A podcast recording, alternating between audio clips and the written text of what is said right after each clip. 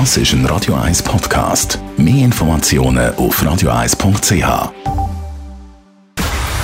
Dr. Age. Der Vincenzo Paolino beantwortet die brennendsten Fragen rund ums Leben im Alter. Jetzt auf Radio 1.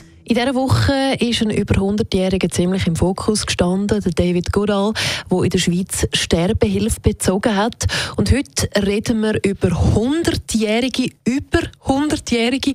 Und von denen gibt es immer wie mehr. Vincenzo Paulino, Dr. H. Ja, das ist eine Geschichte, die ist mir kürzlich äh, zugetragen worden und da habe ich selber gestaunt, nämlich, dass die Queen, also die Königin von England, ihr Sekretariat äh, aufstocken musste, weil die Zahl der Hundertjährigen zunimmt. Jetzt, warum ist das so? Die Queen tut traditionell, schon seit sie Queen ist, das ist schon eine Weile, allen Hundertjährigen im Königreich gratulieren mit einer Karte. Und nun haben sich die Anzahl der Hundertjährigen hat sich wahnsinnig vergrößert. Also ich mache mal ein paar Zahlen. 1986 gab es äh, in, äh, in UK äh, 1500 äh, Hundertjährige.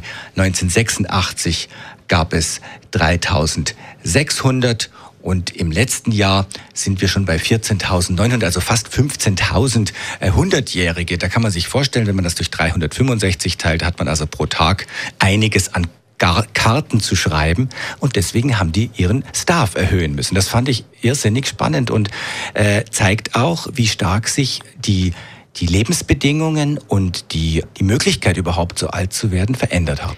Ich kenne niemanden über 100, du kennst aber da wahrscheinlich ein bisschen mehr, oder? Sehr unterschiedlich. Ich selber kenne aus meinem Berufsleben äh, 100-Jährige, äh, ich hatte mal eine nette Dame kennengelernt, 103-jährig, eine Österreicherin ursprünglich, die hat mich zum Walzer geführt, weil sie sagte, also sie tanzt so gerne und hat mir dann gezeigt, wie man das richtig macht. Und während des Tanzes hat man also überhaupt nicht gemerkt, dass die Frau 100 Jahre alt ist, weil, und das zeigt ja auch die Forschung, Musik, Bewegung, das spricht wieder andere Hirnregionen an und funktioniert übrigens auch bei dementiell veränderten Menschen. Musik ist immer gut. Vincenzo Paulino, Dr. H. Wir haben ja das Beispiel von David Goodall, der Sterbehilfe bezogen hat. Wie geht es denn denen aber sonst? Geht es denen auch gut? Interessant ist, dass die aller, allermeisten sehr zufrieden und glücklich sind.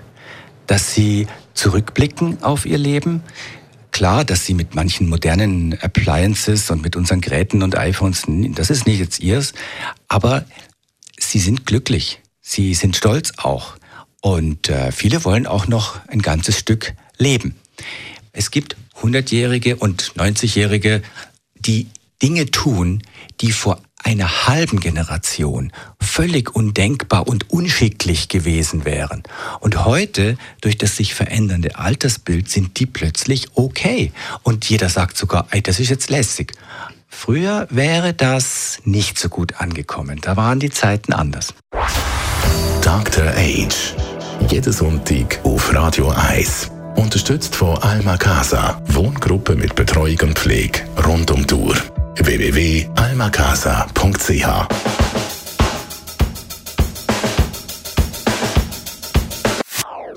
Das ist ein Radio 1 Podcast. Mehr Informationen auf radio1.ch.